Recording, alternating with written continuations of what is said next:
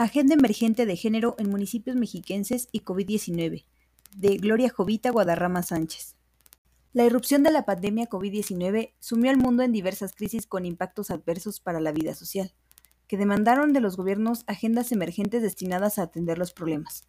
Este texto presenta un panorama de las formas en que los gobiernos municipales mexiquenses enfrentaron la crisis sanitaria, focalizado en la agenda emergente destinada a atender los problemas de las mujeres. El análisis se apoya en la revisión de los mecanismos que difundieron información, los servicios de apoyo y los mensajes publicados en medios digitales, confirmando la importancia de la comunicación gubernamental.